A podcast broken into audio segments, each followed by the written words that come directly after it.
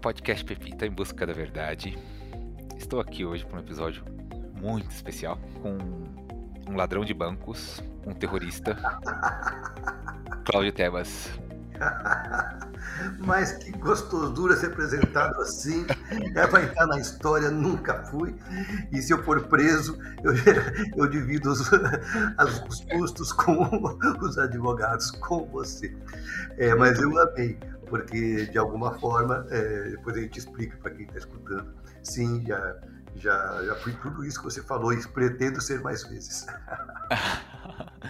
Pois é, eu queria. Eu, primeiro eu queria, eu queria saber o seu segredo. Como que você consegue cometer tantas atrocidades e passar desapercebido, né?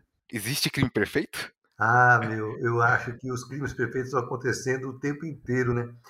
É, não sei se são perfeitos ou tão, tão imperfeitos que a gente meio que naturalizou, né? Só o que esse governo está fazendo com a gente.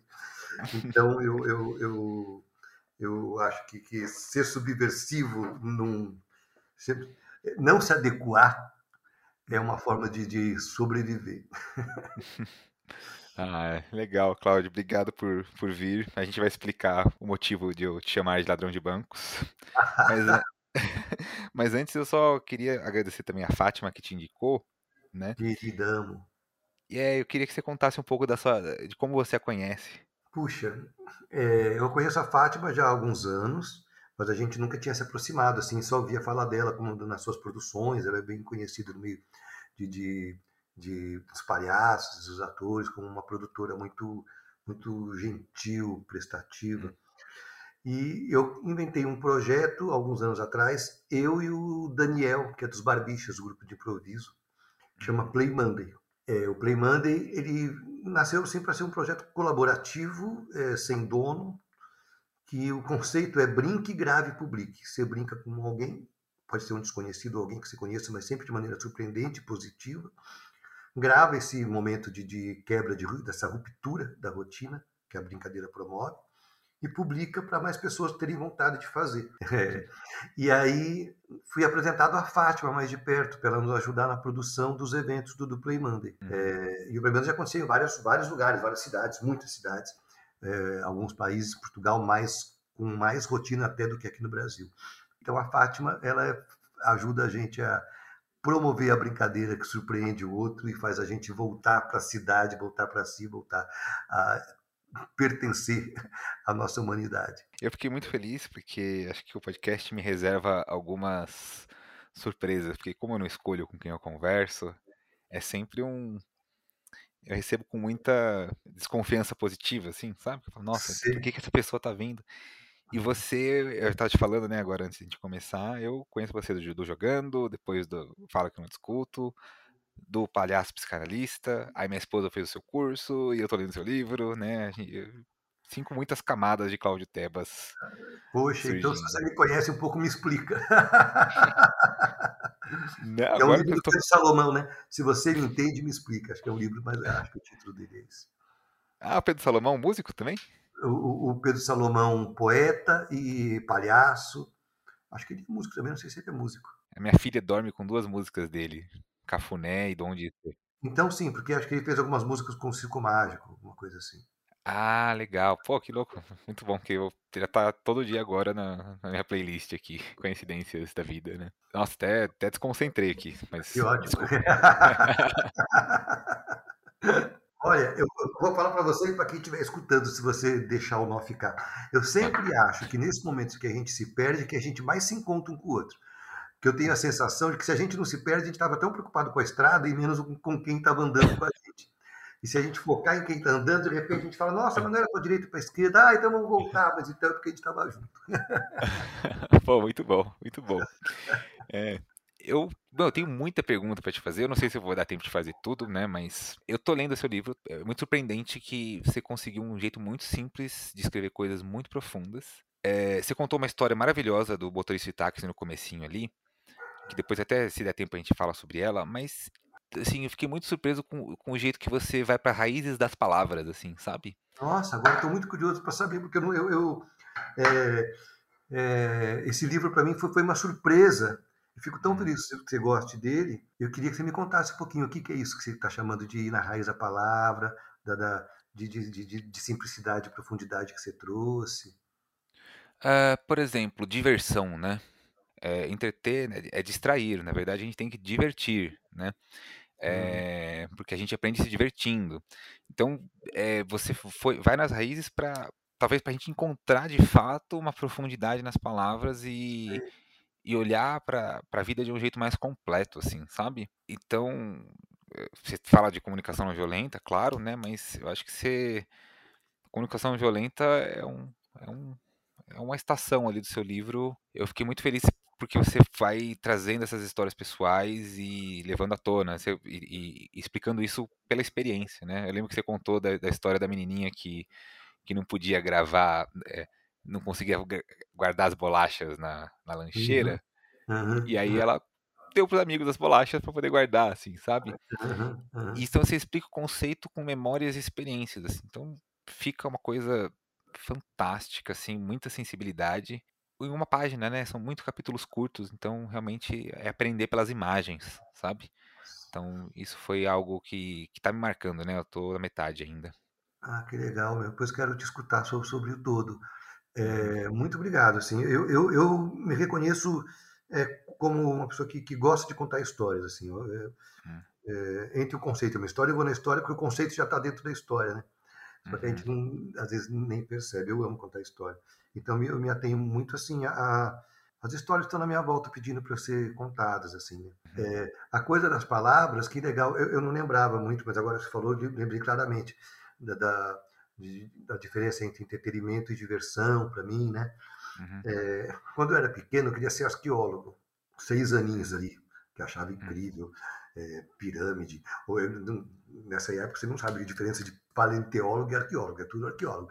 Então eu queria ver dinossauro, pirâmide, de, múmia. É, e acho que esse gosto pela, pelo, pelo, pela história das palavras, acho que tem um pouco dessa dessa que você falou da raiz, eu vou usar a palavra, dessa raiz arque, arque, de desejo de ser arqueólogo, já que eu não virei arqueólogo, eu sou, gosto de brincar, de fazer arqueologia dos vocábulos, das palavras lá. Então eu me divirto assim procurando as, as etimologias e sempre me surpreendo por elas, porque quando você se depara com a, a o cerne, puf, é, parece que ela, é, é, ela, ela te, a palavra ela se revela por completo. Assim, uhum. Caraca, né? É, e aí você conhece as palavras com um pouco mais de coração. Assim. Eu gosto muito de línguas, estudei muitas línguas ao longo do, desses últimos anos, né? E eu falo chinês ah, na faculdade. Que incrível! É, você fala é, chinês? Falo, agora eu já esqueci, mas eu estudei anos de chinês na faculdade e eu queria dividir com vocês, porque eu acho que você ia gostar, porque a, a etimologia chinesa é poesia concreta, é visual e ajuda muito a gente a entender muitos conceitos de uma maneira imagética, concreta, objetiva. Eu lendo o livro, eu me lembrei muito disso, porque quando você vai para as raízes da etimologia, as palavras elas deixam de ser as palavras que a gente conhece, né? Até, por exemplo, sei lá, falar em latim, loquor, né? É sou falado, porque a gente considerava que você não fala sozinho. Você fala e você molda o seu discurso à medida que, que a gente está sendo escutado, né? Então eu estou conversando com você aqui e está me entendendo. Se você tivesse com uma cara de uh, eu não estaria falando o que eu estou falando. Então, o falar é um gesto de sou falado. E isso está na gramática. Isso é do latim, não é do chinês. É do latim. É, é que o chinês, como é uma estrutura muito mais antiga que, que, o latim, e ficou, né? A gente tem coisas, por exemplo, comprar e vender é o mesmo verbo, procurar e encontrar é a mesma palavra. Em chinês, é isso? Em chinês, é. Procurar e encontrar é igualzinho. Caramba! Porque no pensamento chinês, se você está procurando uma coisa, a coisa está procurando você. Então é a mesma palavra. Gente do céu, mas é que presente está sendo te encontrar agora às 18h29 é, e quem escutar no seu horário. É. Caraca, meu! Que coisa mais linda. Coisa mais é. linda.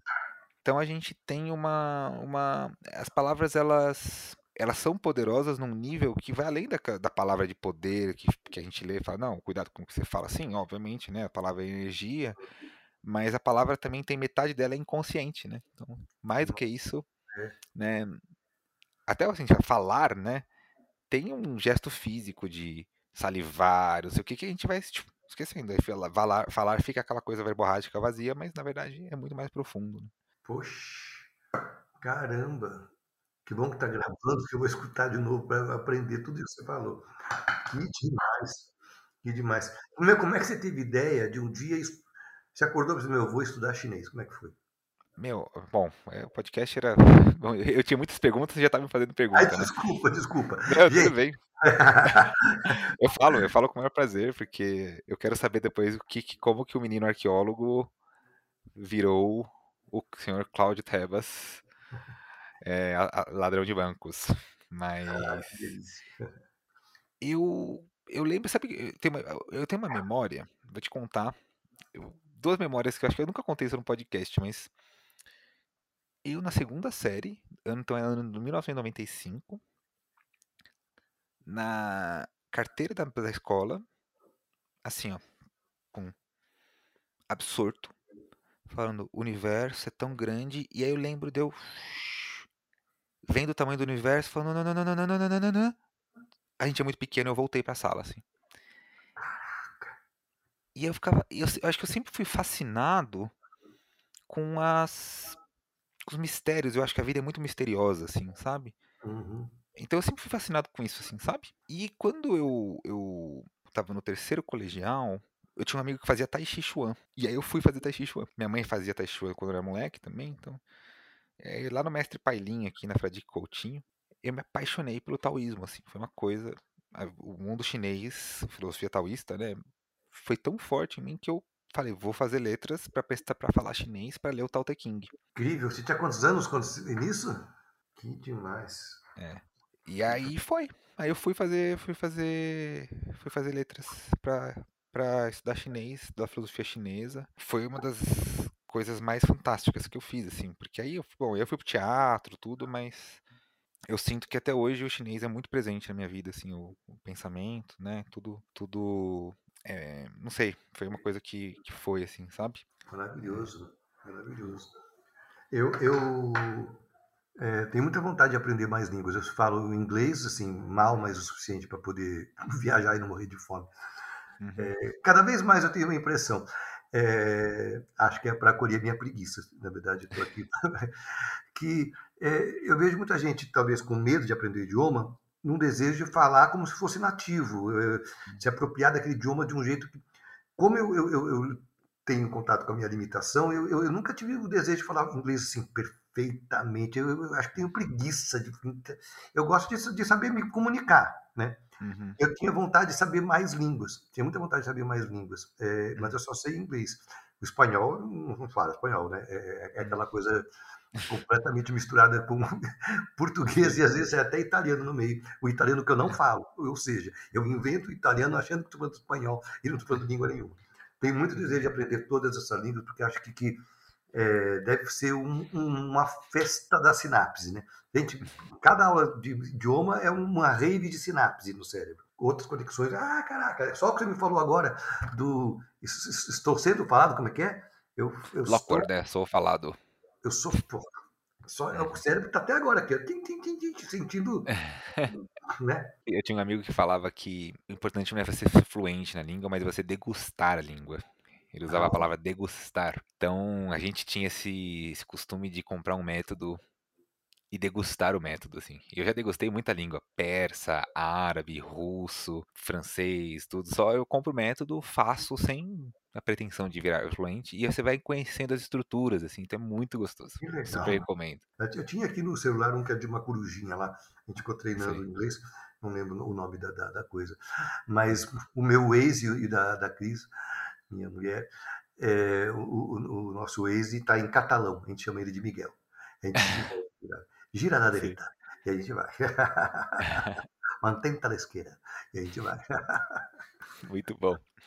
E eu descobri o poder do, do inconsciente, né? Porque, na verdade, a língua são, são estruturas para o nosso pensamento racional e para a gente poder viver em sociedade e ela forma uma cultura, né? Mas as imagens, elas dão acesso direto ao, ao nosso arcabouço ancestral, inconsciente quando eu tô lendo seu livro, né, você conta tudo em imagem. Então, quando a gente conta história, a gente tá contando imagens, né?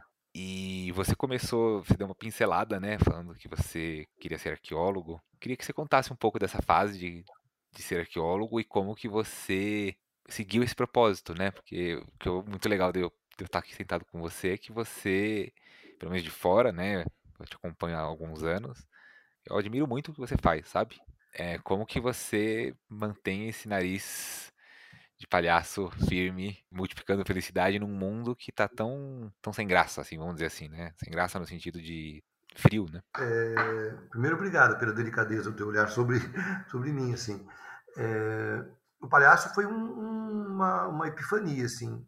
É, eu fico grato por ter encontrado isso na minha vida, porque é, eu tenho a impressão que eu é, nasci para um dia encontrar essa linguagem e, e, e ser isso. E, e, sei quantas pessoas passam uma vida em, em busca e, e a minha busca não é mais o que é, é, o que, mas o como, assim. Tenho buscado incessantemente me conscientizar melhor do que é ser palhaço no mundo, estudado, escrito e, e, investigado como é que eu posso estar honrando uma tradição assim. Me sinto muito de mão dada assim com, com, com, com bobos da corte, sabe? Me sinto muito nessa trajetória, me sinto mesmo assim.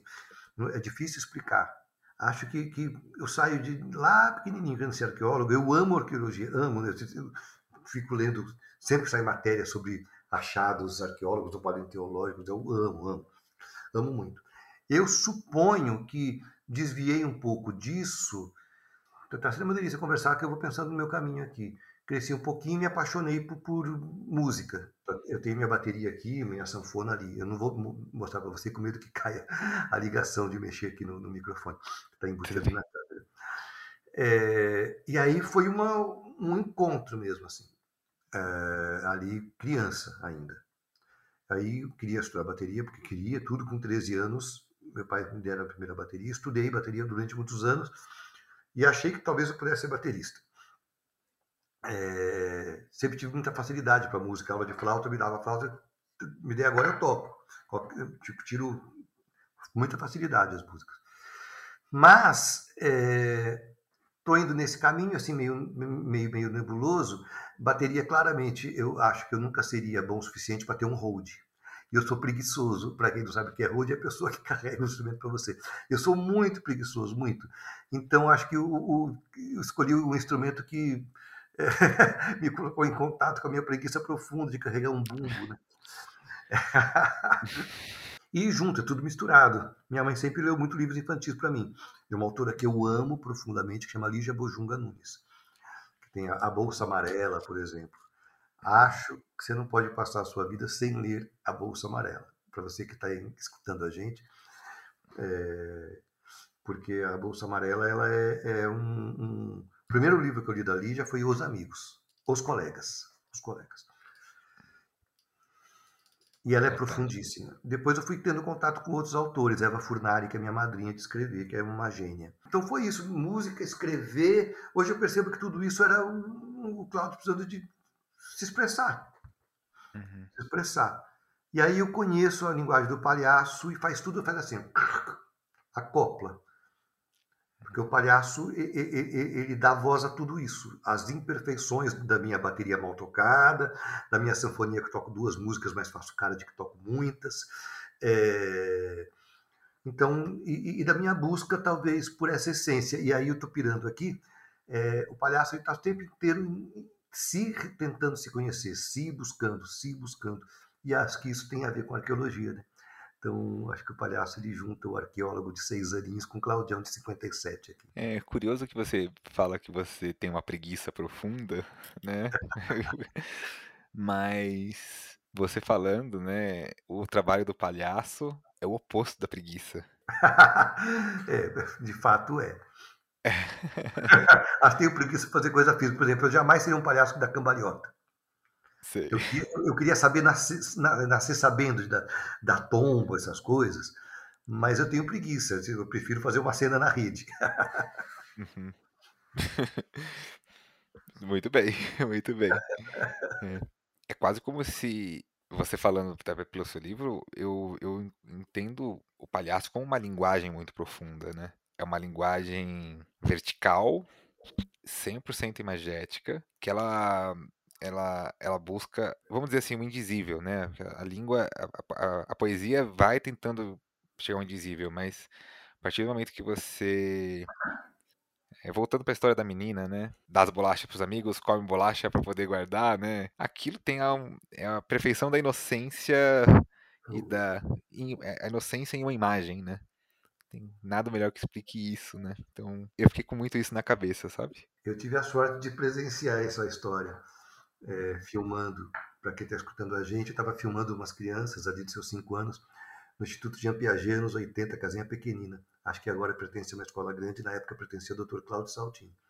Eu estava filmando as atividades e essa menina de 4, 5 anos é, abriu a lancheirinha dela, fez seu lanche e depois foi guardar. E na hora de guardar, o pacote de bolachas não cabia de jeito nenhum na lancheira. Ela tava, fez todas as estratégias. Para tentar fazer caber o pacote, ela come uma bolacha, tenta guardar, não cabe. Come duas bolachas, tenta caber, não cabe sai distribuindo bolacha na sala. Todo mundo pegando bolacha, pegando bolacha. Aí o pacote fica pequenininho, ela puff, guarda feliz o pacote lá E o Dr. Cláudio ainda me falou assim, Dr. Cláudio Saltin, é, que era o dono da escola e era um craque assim, Piaget, tinha manuscritos do Piaget na casa dele, tinha sido discípulo. O Dr. Cláudio falou assim: essas bolachas nunca vão fazer mal para Maria, porque ela está comendo para saciar um buraco externo e não um buraco interno. Nossa, veio, a, veio a imagem fantástica com a moral da história perfeita. É quase um livro de conto de fadas contemporâneos, né? Ah. Aí tem uma outra coisa que eu queria te perguntar. Desculpa, eu tô, agora eu tô soltando as perguntas e. Boa, vai lá. Se eu, se eu estiver sendo muito conceitual, você pode me criticar que eu paro de ser conceitual. Não, eu tô amando que, que, que tá sendo conceitual.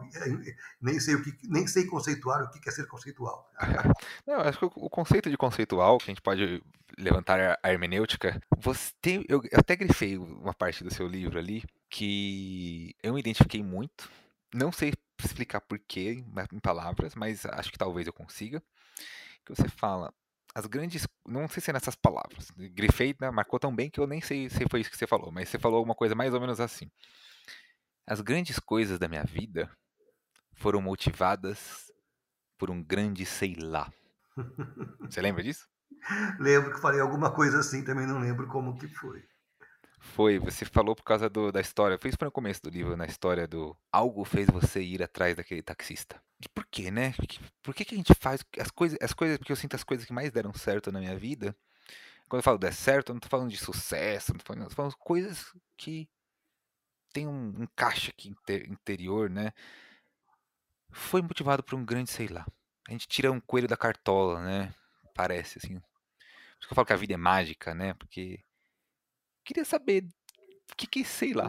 Que gostosura. Eu fico tão feliz de, de, desse papo, de você pensar essas, essas é, delicadezas que, que, estão ali no, no, texto e que nem eu mesmo lembrava. É, eu lembro dessa passagem que eu falo do sei lá, porque seria muito é, falso se eu dissesse, ah, fui atrás do taxista, porque nessa época eu estava é, estudando comunicação não violenta, não estava, não sabia o que era. Ou porque, é, eu não sei porque eu fui. E, você, e você traz isso da vontade de conversar muito né, com quem está escutando a gente também agora. Quantas coisas na sua vida você não sabe o que está fazendo, você sabe que tem que fazer, mas não sabe por quê. É, uhum. Tem um, um, uma sabedoria que é, é, cósmica, de conexão com a vida, é, Vou dar um exemplo com tênis. Eu gosto de ver jogo de tênis. Indo do sei lá para o tênis, ou podemos falar de um, de um solo de jazz, naquele instante que o cara dá aquela batida, com aquela força, ele, não sabe, ele não pensou antes. Uhum. Porque ele não sabe o que vem. Quando ele joga a bola para lá, ele não sabe o que está vindo. No entanto, o cara vai lá e pá! E, é, porque naquele instante, raquete, mão, tempo, bola, é, tudo faz parte de uma única coisa, conexão, assim. Tá tudo é, a bola, a mão na raquete, o tempo. Ele sabe o que tem que fazer, só que ele não pensou por quê. É, e acho que o que difere o, o, o, os grandes é, esportistas dos, do que, dos que não chegam nesse nível de excelência não é a técnica, porque técnica meus caras são ali, ó. Uhum. É a sua capacidade naquele instante pertencer àquele instante. Pá! É o instante com tudo que ele tem, né? Acho que o sei lá, ele traduz um pouco isso, assim. Tem horas que você, é sei lá, meu. É, você escuta essa voz. E às, vezes, e às vezes, quando a gente não escuta, a gente pode se arrepender, né? É, às vezes eu faço essa pergunta quando estou com plateia, assim, me apresentando, fazendo alguma palestra. eu, e, e, sempre dão risada e, e, e levantam a mão.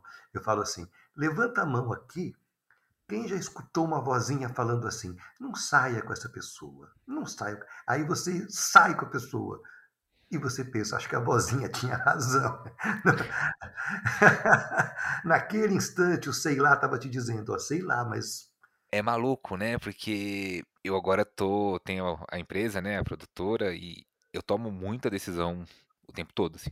Micro decisão, decisão grande, decisão pequena eu fiz teatro, né? Então você também toma muita decisão como ator, você sabe disso, né? Muito bem, né? E aí é muito louco, porque hoje eu tô, eu tô com 35 e agora que eu começo, eu tô ganhando, eu sinto que eu tô ganhando um certo, abre aspas, refinamento de sentir que tem uma vozinha aqui no peito, assim, sabe?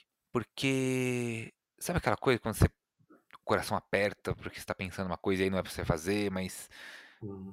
as convenções falam, não, tem que fazer, porque é um absurdo, não sei o que, não sei o que, né? A gente é cheio disso, né? E é louco, porque a gente não aprende isso em lugar nenhum, né? E isso tinha que estar tá na escola, sabe? Tipo, escuta uhum. interna, sabe? Nossa. É... Nossa, é, é, é, uma da, é, é, uma das coisas que eu considero mais urgentes e que tenho muita convicção de que será uma das coisas mais transformadoras uhum. quando a gente conseguir criar em cada escolinha um, um, um, um espaço de investigação da escuta de si. Como é que você está? Que vozinha é essa aqui que, que machuca o coração? Que, a gente, que, que nome que a gente dá para isso? Né? Uhum. E, e, e, olha, eu, eu posso contar aqui muitas histórias, porque eu fui começar a dar aula é, por desespero. Assim. Não entendia muito nada. É, ainda estou procurando entender. E aí, é, como eu tocava bateria, eu comecei a dar aula de música, mas nunca foi música. Porque eu não sei dar aula de música, eu sei tocar bateria um pouco. E então as minhas aulas de, de com encontro com as crianças sempre foram aulas influenciadas pelas experiências que eu tive na vida. Eu estou começando a organizar uma consciência do porquê eu faço como eu faço, sabe? Uhum. É, são os encontros, assim, por que será que eu dou aula de escuta sem nunca ter escutado falar disso? Sei lá. A hora que eu fui investigar o Sei Lá, o Sei Lá tinha alguns conselheiros. Uhum. E os conselheiros foram muitos dos encontros. É, então, há muitos anos que eu dou aula de criança falar sobre seus sentimentos. Como, uhum. Que nome que você dá para isso? Para essa suorzinha que está na mão quando o irmão pega o seu brinquedo? Quando você falou dessa vozinha no coração, me veio frases das crianças, muitas das frases. Lembro de um dia a gente estava trabalhando é, brincando, trabalhando brincando com, com tristeza, é, porque as crianças escolheram esse sentimento. E uma das a gente estava andando tristezas na sala. Tem várias histórias uhum. dessas. Crianças andando. Então agora coloca o ombro da, da, da, tristeza de quando morreu seu pai, o ombro da tristeza de quando seus pais separaram, a barriga da tristeza de. E aí foi colocando no corpo a memória de algumas tristezas que ele haviam compartilhado anteriormente. E uma das crianças, só a frase dessa criança, no final do encontro, Rafael, esse menino, e certeza que deve ter quase a sua idade. É, no final do encontro, falei para ele, Rafael, o que você achou do encontro hoje? Ele falou assim: Ah, me diverti muito, até chorei. Ah, que maravilhoso. Né? É, é, eu e Christian Dunker, amado, amigo, é, a gente está fazendo um processo com Pedro Limeira, com Helena Lima e com o Beto Martini, um projeto, um projeto bem grande na GM, de escuta uhum. e formação de escutas. Uhum. E a gente formatou, estou compartilhando aqui, peguei um fio aqui, estou indo, tá? A gente formatou assim, um, alguns princípios dessa escuta que eu acho que pode ser muito curativa para o mundo. Que é, a primeira coisa para dar certo uma escuta, ela tem que respeitar o território. Não dá para chegar com um pacote de aula de escuta sem respeitar o que, que acontece nesse espaço, nessa cidade, nessa sala específica. Uhum. A, a segunda é compreender que a escuta é o cuidado original terapêutica social de todos nós. Padre escuta, balconista da padaria, da padaria escuta. É, e a terceira coisa é rede. Se a gente fizer uma rede de escutadores, sempre brinco dizer assim, é, imagina se aquele cara que te escuta de vez em quando tivesse aprendido a escutar bem pra caramba, a profundidade que isso teria. Então, é o território, a rede, o cuidado, a rede e a simplicidade. Tem que ser simples, não pode querer a, a, a domesticar a escuta, a gente estava falando disso no começo, não dá para querer domesticar a escuta. Levanta a mão, você que representa todo mundo que está escutando, quem aqui só o que precisou na vida um dia, que fosse, era que alguém te escutasse, sem dar conselho nada, só precisou, era que alguém parasse para te escutar. Então a gente tem muito, é, tem uma coisa que é, é um conceito mesmo construído a partir muito das falas do Christian, mas que eu fui ajudando a construir, que é o sintoma tem que ser tratado por profissionais de saúde, uhum. mas o sofrimento é comum a todos nós. Então, entre o sofrimento e o sintoma, tem a escuta. A escuta em rede, que pode ser esse desafogo para nossos é, adoecimentos de alma, de coração e mental. Né? Nossa, que maravilhoso. Nossa, muito, muito, muito bonito. É, você sabe que tem uma. A minha orientadora de mestrado, a Suzy, especialista em Guimarães Rosa, ela tem uma livre docência, né? Porque eu estava fazendo mestrado, ela, ela publicou a livre docência dela. Ela é especialista em quê? Desculpa. Guimarães Rosa. Guimarães Rosa. É. Eu achei que era uma técnica. Gás rosa, eu entendi gás rosa. gás rosa é uma coisa energética. Conhece rosa? e aí, bom, a livre docência dela foi, foi sobre forma simples de oralidade. E chama, chama. O livro chama Ficção e Razão, isso aí, né? E ela cunhou um termo chamado pulsão de ficção. Pulsão de ficção. Nossa, que interessante é lindo, porque tem a pulsão de vida, tem a pulsão de morte, né? Então a pulsão de morte está no mito, a pulsão de vida está no conto de fada. A arte de contar histórias está em todos nós como uma pulsão inata. Então, quando eu chego para, sei lá, eu dava, quando eu dava aula de roteiro, né, presencial, eu chegava, sempre tinha o aluno que chegava atrasado, né? E aí eu queria explicar que todo mundo conta história. Né? Eu assim, aí eu, eu, eu, eu o que, que você fez hoje? Aí a pessoa que chega atrasada fala assim, então, hoje eu acordei atrasado. E aí não sei o que, não sei o que, não sei o que, aí eu perdi o ônibus. Por quê? Porque no fundo ele tá contando a história de por que ele chegou atrasado. Uhum. Eu perguntei o que ele fez hoje, mas é porque uhum. eu cheguei atrasado. A história de por que eu cheguei atrasado. E aí o que acontece? Ele, ele edita e conta de um jeito que ele, ele tá contando uma história, então aquilo não é real, aquilo é uma ficção que ele tá criando, uhum. que não é para mim, é para si mesmo. O que, que, que a, minha, a Suzy defende? Que a gente conta história não para o outro, não só para o outro, mas para relaborar a nós mesmos, né? Então a gente conta para relaborar as nossas próprias experiências, porque é assim que a gente se atualiza. Aí você contou, né, da escuta tá entre o sintoma e o sofrimento e essa pulsão tá na, na, na autoescuta também, né? Porque eu conto para mim mesmo no final das contas, né? O, o, interlocutor é uma projeção da é uma projeção nossa de, de uma certa maneira, então é bem interessante. Cláudio, no seu livro a gente, meu, você oferece, além de uma leitura fantástica, eu fazendo propaganda, né? Que é propaganda, propagandas natas, né? Mas muitos jogos muito interessantes. Tem o jogo da comunicação não violenta, tem o jogo das memórias. Teria algum jogo pra gente encerrar o nosso, a nossa conversa que você quer propor em cima do que a gente conversou? Nossa, vou amar, meu. Vou amar.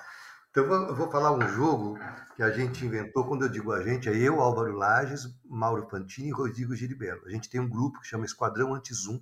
A gente se encontra toda sexta, religiosamente, desde que começou a pandemia.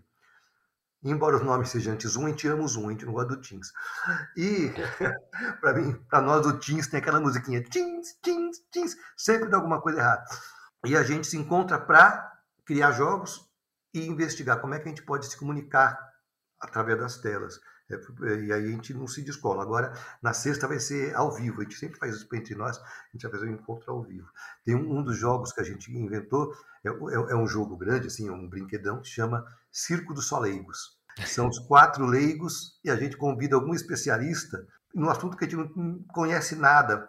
E aí, por sermos totalmente leigos, a gente faz perguntas que ajudam o especialista a explicar aquilo de um jeito mais simples. Então, eu vou dar um, um dos jogos, eu vou dar o um jogo para você para a gente encerrar. É o jogo tá. do Rubem Alves, a gente inventou. Tá. É o jogo do Rubem Alves. Aliás, vou te contar para você, com, com muita honra, esse ano foi relançada a obra dele e fui convidado para fazer o prefácio de um dos livros. Fiquei, fiquei ah, assim, nossa, fiquei muito feliz. Eu, Alexandre Coimbra Amaral e o Pedro Salomão fizemos. O que é o jogo do Rubem Alves? Quem, quem já leu um pouquinho de Rubem Alves sabe que ele é mestre de contar histórias e criar metáforas. Sempre tem uma metáfora. Então, o nosso jogo é uma homenagem a ele, embora possa, é, para algumas pessoas, parecer é, que está zombando e não tem nada disso. O jogo, para a gente encerrar, é assim: eu vou te falar duas palavras e Hum. você vai ter que criar uma metáfora juntando as duas como se fosse o Rubem Alves. Quer ver? Vou te dar um exemplo. Não, não faz mal se me deu certo, deu errado, é, é só para Tá. brincar. Me fala duas palavras aleatórias e eu vou te falar como é que é o enunciado do jogo. Duas palavras aleatórias. Planeta e serpente. Que tipo de educador você quer ser? Você quer ser um educador que guarda para si os segredos como a serpente? Ou aquele que coloca cada um dos seus alunos com o seu planeta interior? Uau. Uau. É isso. É o jogo do Rubem Alves. Agora eu vou te falar duas palavras. É, Tá. E tem sempre que começar assim: que tipo de educador você quer ser? Tá? Tá. Eu vou te falar é, árvore e boné. Que tipo de educador você quer ser? Alguém que pensa ramificado que nem as árvores? Ou que guarda tudo dentro de um boné? Ótimo. Ai, é só isso, porque a gente estava conversando e solta. Tá. Jogo do. Jogo do. Ai, ai. Bom. Fala, inventa um jogo aí também pra gente fazer, viu? Outro. Inventar um jogo? É, ou, ou, ou fala um que você saiba já pra gente terminar brincando. Tá. É, não, é, eu vou querer fazer um bate-bola ainda, tá? Só porque Ah, faz tá parte da tradição, mas Tá bom. eu vou inventar um jogo. Oba, oba, Nossa, nossa, mas eu vou precisar de 10 segundos aqui pra, pra pensar. tranquilo. Inventar um jogo. A minha, eu- quando eu comecei a escrever peça de teatro, eu escrevi uma peça chamada A Fábrica de Cenas. Nunca foi ao, ao, aos- ao ar.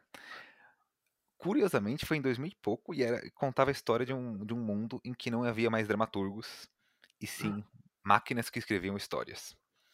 E aí existiam os operadores de máquina, e o que eles faziam era colocar, tipo, inputs, sabe? Cinco palavras geravam uma história. E aí na peça, tipo, tinha a máquina em operação, né? Então tinha, sei lá, luneta, estrela cadente, máquina fotográfica, dinheiro e tal, né? E aí, é, o que eu fiz? Eu peguei cinco palavras aleatórias e fiz uma, uma, uma história em cima dessas cinco palavras aleatórias que virou uma sketch dentro da peça, né? Esse vai ser o jogo. Delícia. você vai falar cinco palavras aleatórias Tá. E você vai criar uma sinopse dessa, dessa coisa, assim como eu, como eu criei, porque o meu próximo filme, que eu tô, de- tô escrevendo, tá escrito já, é, conta a história de um senhor que tirava foto de estrelas cadentes e vendia como desejos. Nossa. E quem segura esse desejo é, tem ele realizado, essa- foto, mas ele paga um preço por isso. Então essa eu criei essa história a partir de palavras aleatórias. Amei. Manda Muito cinco bem. palavras aleatórias aí. Cinco palavras aleatórias: pizza, vou- elefante, Pizza, elefante. é, engenheiro, engenheiro, traição Traição. e areia. Pizza, elefante, engenheiro, traição. Traição e areia. areia.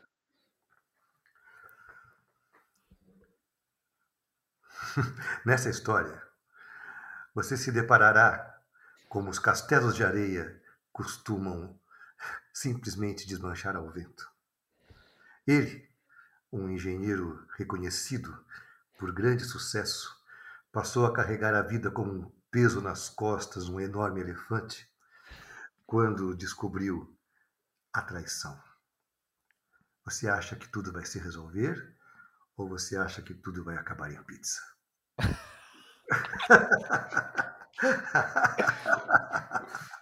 Fantástico, fantástico. Vou dar para você agora. Tá. É, orelha, Hum. baqueta, vassoura, porta-retrato, orelha, baqueta, vassoura, porta-retrato e cárie. Cari? Cárie, aquela coisinha Cárie. dente. Cárie. Cari? Cari? Nossa, mas a história tava perfeita até você falar Kari.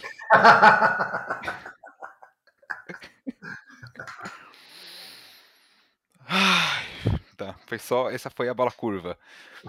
Vamos lá. Vamos tentar até segurar o tempo aqui. É...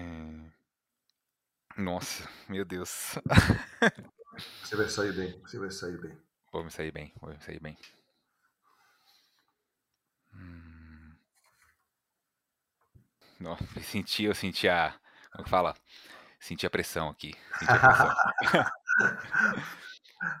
Manda lá.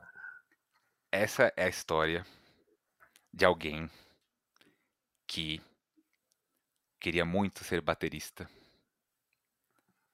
mas tinha problemas de, de escuta. A, a, orelha não funcionava muito bem. É, e como ele não tinha baqueta, ele tentou fazer cortar cabos de vassoura. E como ele não tinha bumbos, ele pegou vários portas-retratos de sua casa.